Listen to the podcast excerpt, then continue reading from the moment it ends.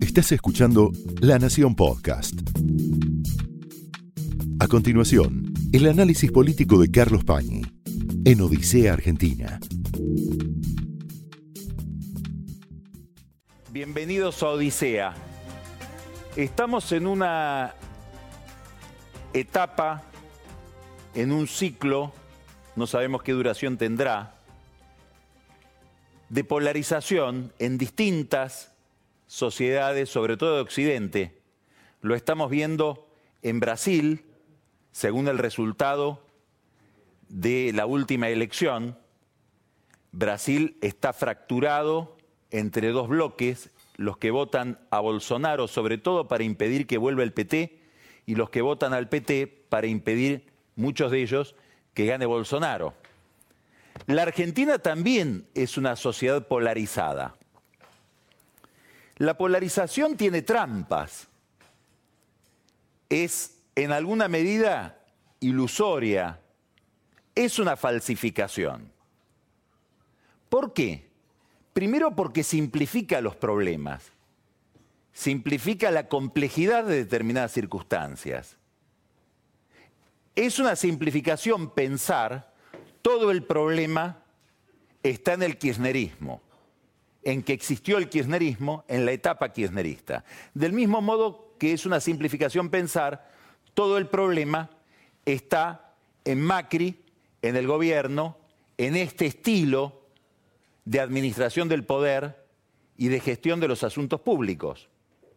Nunca las realidades, sobre todo cuando son problemáticas, cuando son críticas, se resuelven o se explican por un solo factor. Pero hay otra dimensión de la falsificación que se esconde detrás de toda oposición automática, de todo emblocamiento, blanco o negro, que es que esas contradicciones, así simplificadas, ocultan también las contradicciones que hay en el propio grupo. Bueno, cuando esas polarizaciones decantan o aflojan, o dejan de tener la tensión original, reaparecen habitualmente las contradicciones que cada bando, que cada facción tiene dentro de sí misma. Probablemente esto es lo que esté pasando hoy en Cambiemos, del mismo modo que cuando el kirchnerismo dejó el poder, reaparecieron las contradicciones propias del peronismo, que también están a la vista. Ese descongelamiento del peronismo que es posterior al 10 de diciembre del 2015, cuando Cristina deja el poder, y el descongelamiento de Cambiemos, que se inicia después de que Macri vence a Cristina, nos muestra hoy una política en la Argentina en todas las dimensiones muy fragmentada, muy fraccionada. Es muy difícil encontrar una masa de poder con suficiente consistencia como para decir esta es la dirección del barco. En el centro de este problema, si miramos a Cambiemos, está Elisa Carrió, que ha hecho este fin de semana declaraciones muy contundentes, muy graves.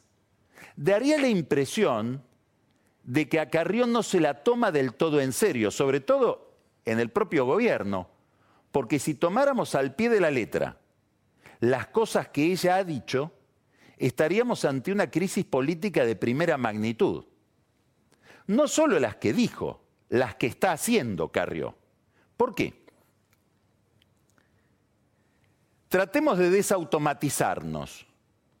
Miremoslo con cierta ingenuidad, como si lo miráramos por primera vez el fenómeno. Carrió acaba de proponer el juicio político para el ministro de Justicia de su propio gobierno. No estoy hablando del ministro de Transportes, no estoy hablando del ministro de Relaciones Exteriores, estoy hablando del ministro de Justicia. El problema de la justicia es un problema central de la Argentina de hoy, es un mandato resolver ese problema para Macri, no hay que olvidarse de que Macri llega al poder por un estallido moral de la provincia de Buenos Aires que decide votar en contra de Aníbal Fernández porque identifica, con justicia o sin ella, en Aníbal Fernández las peores lacras de la década anterior. Quiere decir que sin ese llamado de atención que determina el triunfo de Vidal, probablemente Macri hoy no sería presidente. Estamos hablando entonces de que Carrió, al iniciarle un juicio político o un pedido de juicio político a el ministro Germán Garabano, está pegando en el centro del mandato que tiene Cambiemos y que ella representa, porque en buena medida Macri ha tercerizado en Carrió, como si fuera una especie de disco rígido externo, toda su política institucional. Es muy difícil encontrar un diseño claro en la política institucional de Macri, sobre todo en relación con la justicia, y por lo tanto, dada esa carencia, que no solo es reprochable a Macri, es reprochable también al radicalismo, que en esa materia tendría que tener o tiene una larga tradición, se potencia mucho más por esa deficiencia la voz de Carrió. Ahora, inmediatamente después de denunciar que ella le va a llevar adelante el juicio político a Garabano, básicamente por la conducta de Garabano en relación con el caso AMIA y con la causa de encubrimiento a funcionarios del, del menemismo en el tema AMIA, tema extraordinariamente escabroso, donde como todo lo que tiene que ver con la AMIA se cruzan de manera muy, muy opaca los servicios de inteligencia, también le reprocha a Garabano haberle dado un lugar que no sabemos qué dimensión tiene, aparentemente un lugar decorativo, pero para Carrió muy importante, a la ex procuradora de la provincia de Buenos Aires, María del Carmen Falvo, que lideraba un sistema de fiscales impugnado por Carrió porque Carrió identificaba en ese sistema de fiscales contaminaciones con el narcotráfico. Ahora, una vez que formula este juicio político, dice, pero tampoco me interesa Garabano porque, dicho de otra manera, ella dice, Garabano no tiene ninguna importancia. Garabano está pintado. Fue puesto por Macri para que la justicia pueda ser manejado por otros actores. Y menciona a Pepín Rodríguez Simón, que es amigo de Carrió, pero sobre todo a Daniel Angelici, que es presidente de Boca Juniors, heredero de Macri en Boca, un operador principal de la justicia, a pesar de que él lo niega, ya nos vamos a referir a qué indicios últimos hay de esa hiperactividad de Angelici en la justicia, pero además identificado con una actividad que no es la actividad más transparente para alguien que encarnaría un proyecto institucional respecto de una justicia muy cuestionada. Angelici se dedica a la administración o explotación de bingos, sobre todo en el conurbano bonaerense. Muy bien. Entre las cosas que dice Carrió está que Macri no ha decidido si opta por Angelici y un manejo opaco y si se quiere faccioso de la justicia federal o por ella, que, propone una regeneración republicana. Pero después dice cosas más graves del presidente. No solo dice que hay esta opción no resuelta y que tiene que resolverla, le exige que la resuelva, sino que dice que hay negocios en relación con el fútbol, con la mafia del fútbol encarnada por ella en Angelici y la energía, signo de interrogación.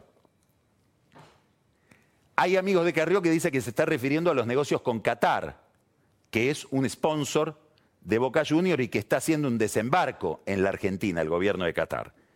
De hecho, el presidente acaba de recibir al emir de Qatar hace apenas 15 días.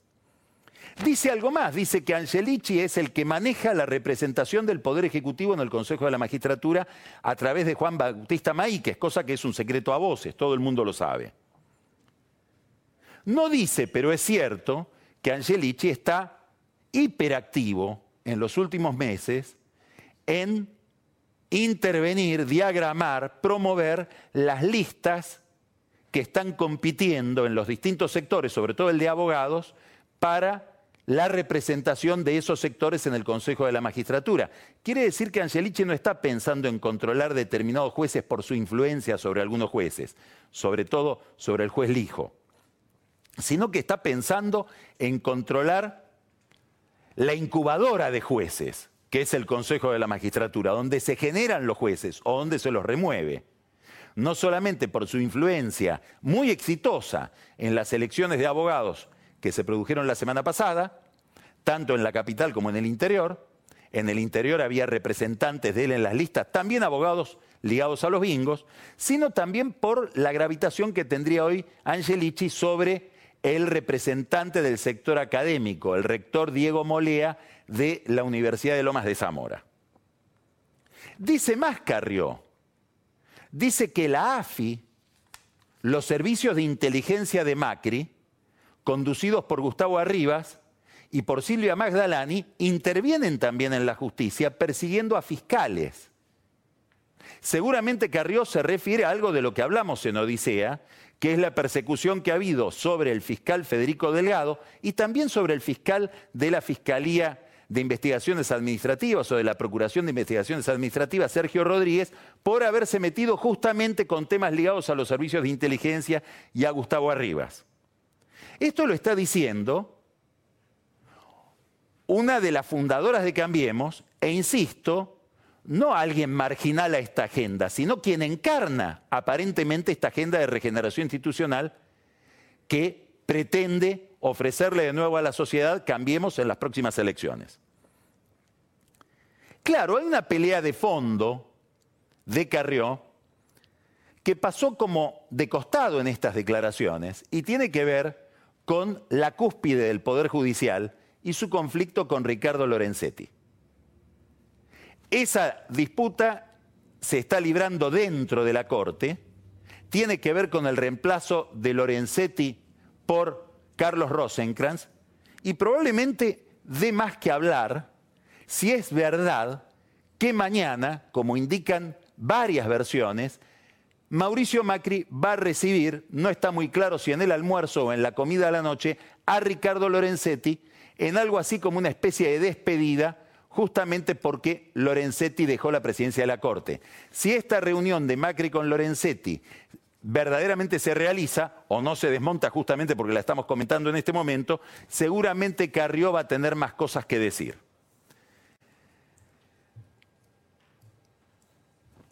No es el único problema que le aparece a la coalición Cambiemos esta disidencia de Carrió en el plano institucional.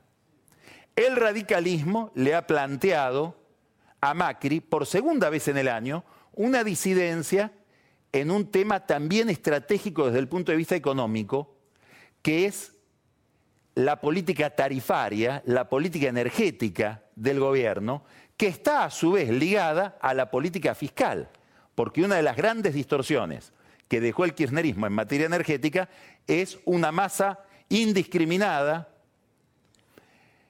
falta o, agraviante de la equidad que debe haber en la economía y en la sociedad de subsidios.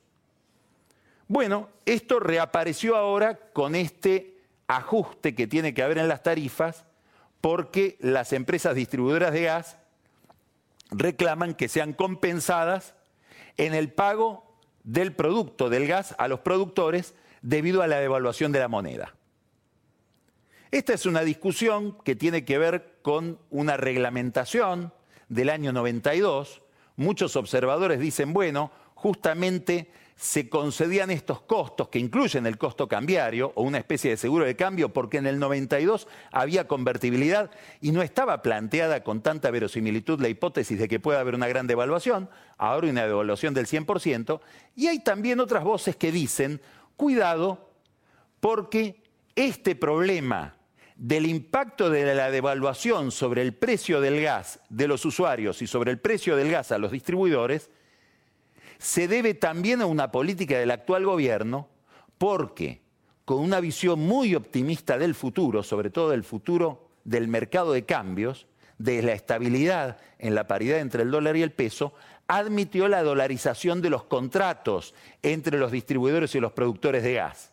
Y esa dolarización, amparada por el ministro Aranguren es la que ahora ha estallado o ha hecho estallar el mercado porque nadie preveía el año pasado, cuando se bendecían esos contratos dolarizados, que iba a haber una devaluación del 100%. Quiere decir que alguna responsabilidad tiene la política oficial sobre lo que estamos viendo en cuanto a descalabro de muchos mercados por efecto de la devaluación y también por efecto de la suba eh, extraordinaria o exorbitante de la tasa de interés.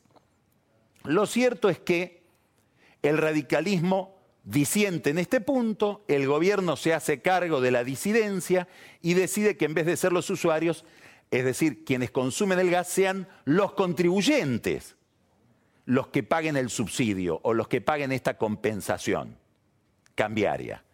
Digo los contribuyentes porque lo que han dicho las noticias es el Estado. Y como decía Borges, el Estado es una abstracción que ha llevado, por ejemplo, a Alquel Rosas a decir, lo logramos, los radicales logramos que sea el Estado el que se haga cargo de la compensación, como si el Estado no fueran los contribuyentes. Muy bien, esta eh, eh, impugnación del radicalismo plantea un problema que está por debajo de la cuestión tarifaria y al que, nos vamos a referir en un minuto, que es la cuestión electoral los radicales están preocupados por la presión que la política tarifaria ejerce sobre los sectores medios, que son tradicionalmente los que los votan a ellos. Pero hay que aclarar que todavía no terminó el problema tarifario, porque ahora que se va a hacer cargo el Estado, la pregunta es, ¿cuándo el Estado va a pagar esta compensación? Porque lo que se ha decidido es que se pague a partir de octubre del año que viene. Quiere decir que en el presupuesto del año que viene va a estar esta cuestión o no. O se le va a dar un bono a las empresas a partir del 2020.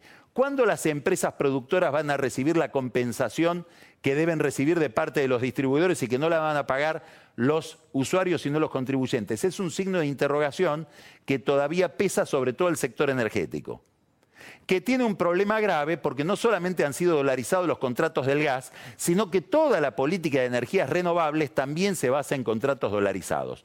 Bueno, quiere decir que, como era previsible, la devaluación le plantea a la política del gobierno de Macri, sobre todo en algunos sectores regulados y dolarizados, un enorme inconveniente. Esta es la cuestión técnica. Por detrás de la cuestión técnica está la cuestión política. No solamente disienten los radicales, y dicen, lo logramos, le arrancamos al gobierno, que sea el Estado el que pague, como si no fuera su propio gobierno, sino que además el fiscal Marijuán, a título personal, no como fiscal, también inicia una denuncia penal contra el secretario de Energía, Iguacel, y después esa denuncia penal es replicada o tiene una especie de rebote en una denuncia penal del Frente Renovador de Sergio Massa llevada adelante por Graciela Camaño.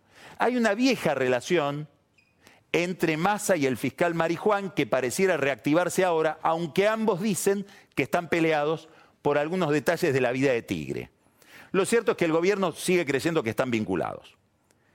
Todo esto va a determinar una un expediente que se abre en lo de la doctora Servini de Cubría. La doctora Servini de Cubría delega la investigación, una investigación dedicadísima para el gobierno, en la fiscal Paloma Ochoa, muy identificada Paloma Ochoa con justicia legítima y con lo que sería la influencia del kirchnerismo en los tribunales federales, y da la impresión de que esta causa va a avanzar con cierta agresividad. Es decir, habría que ver inclusive si mañana no hay un allanamiento en la Secretaría de Energía dispuesto por la jueza Servini de Cubría a pedido de la fiscal Ochoa. Por detrás de estos problemas energéticos judiciales, igual que por detrás de toda la impugnación moral que Carrió le hace a Mauricio Macri, repitiendo muchas veces de manera muy agraviante para el padre de Macri que ella tiene tolerancia frente al hijo de Franco Macri, por detrás de todo esto, por supuesto, hay una cuestión que tiene que ver con la política pura y que tiene que ver con la cuestión electoral. Muchas de las cosas que dice Carrió se conocían hace un año o hace dos años. Ella misma denunció una y otra vez la presencia de Angelici en la operación judicial de Macri. ¿Por qué estalla ahora con esta virulencia el tema? Bueno, muy probablemente por la recesión. La recesión está introduciendo una inquietud electoral y política en el seno de Cambiemos. ¿Por qué? Porque la recesión pone en tela de juicio la capacidad electoral del oficialismo. Y la recesión es todavía un fenómeno traumático que está en el PowerPoint de los economistas. Todavía no le estamos sintiendo en la piel. Sin embargo, Carrió y los radicales, por distintos argumentos, con distintas agendas, empiezan a disentir respecto del gobierno.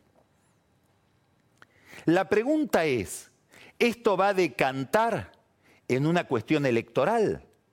Dicho de otra manera, ¿va Carrió a encarnar una candidatura propia el año que viene? Porque ella dijo en sus declaraciones anteriores de la semana pasada, antes de estas últimas del fin de semana, yo perdí la confianza en Macri pero no abandono Cambiemos. Matemáticamente, si uno tiene, perdió la confianza en Macri y no abandona Cambiemos, lo que hay que pensar es que el candidato de esa persona que dice ella ya no es Macri, pero es alguien distinto dentro de Cambiemos. No sabemos si Carrió es candidata de Carrió o si va a encarnar otra candidatura. Habría que subrayar los elogios tan enfáticos de Carrió hacia María Eugenia Vidal que introducen también una cuña entre Macri y Vidal. Carrió había hecho declaraciones delante de Jorge Liotti, periodista del diario La Nación, en el mes de diciembre del año pasado. Y dijo, si para diciembre del año que viene Macri no resuelve, si Angelici o yo, yo dejo cambiemos. Ahora corrió el arco y dijo que este ultimátum lo plantea para dentro de seis meses, exactamente el momento en que hay que escribir candidaturas. Quiere decir que debajo de una discusión moral cobija una discusión política y electoral. El radicalismo también está inquieto por el destino electoral que le propone Macri. Ya mencionamos recién que detrás de la política tarifaria no ve un problema energético, sino que ve un problema de castigo a los sectores medios, en los cuales se ha sentado siempre la estrategia electoral del radicalismo. Y ahora aparece otra novedad. Una encuesta de la Universidad de San Andrés, curiosamente la que presidía el doctor Rosenkrantz, indica que Ricardo Alfonsín tiene más popularidad y está en un cuadrante electoral más ventajoso inclusive que Vidal en la provincia de Buenos Aires, tiene más imagen positiva. Ricardo Alfonsín, que se ha mantenido en un segundo o tercer plano respecto de las relaciones entre el radicalismo y Macri, y que ha mantenido desde el comienzo una disidencia respecto del alineamiento del radicalismo detrás de Macri. ¿Cuánto va a interpelar este éxito de Alfonsín en esa encuesta en el resto de los radicales y cuánto va a levantar la presión de los radicales respecto de Macri. Todo esto tal vez podamos verlo el viernes que viene, que va a haber en Buenos Aires una reunión importante de toda la dirigencia radical. Opciones electorales, la posibilidad de que en Cambiemos empiece a resquebrajarse lo que parecía hasta ahora un bloque verticalizado detrás del presidente. Es lo de menos, es lo de menos porque lo electoral todavía está por verse. Las elecciones son el año que viene. El problema no es un problema electoral. Antes que el problema electoral, hay un problema de autoridad de Macri.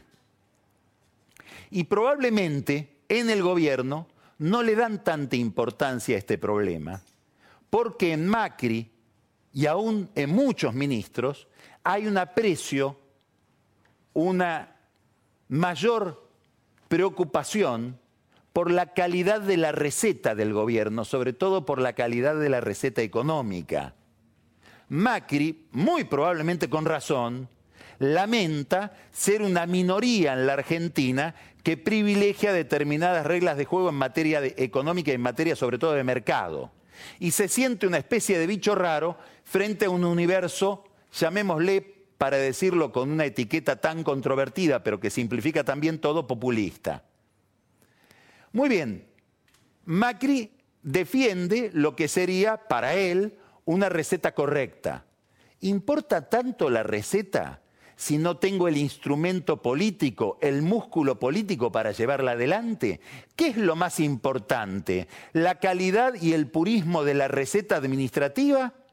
o la coalición en la cual esa receta se sostiene y se implementa? Esta es una pregunta que en el gobierno no responden con toda claridad. Y muy probablemente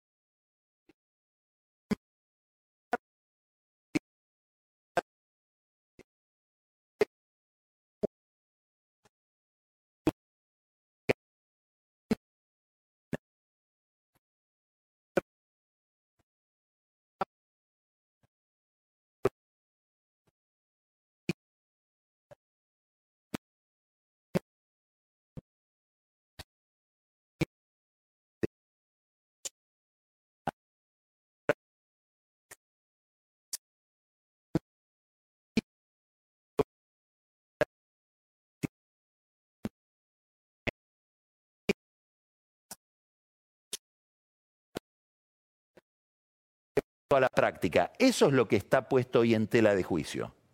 Y es lo que con picardía señala Urtubey.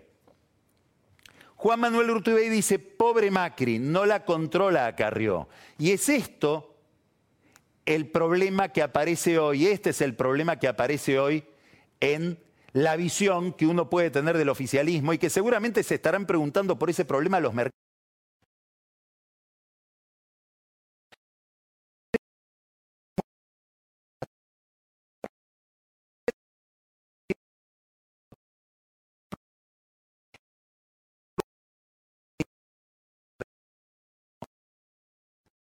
Hecho Mansur, que quiere ser presidente, el gobernador de la provincia de Tucumán, apoyado por empresarios como Adrián Huerten o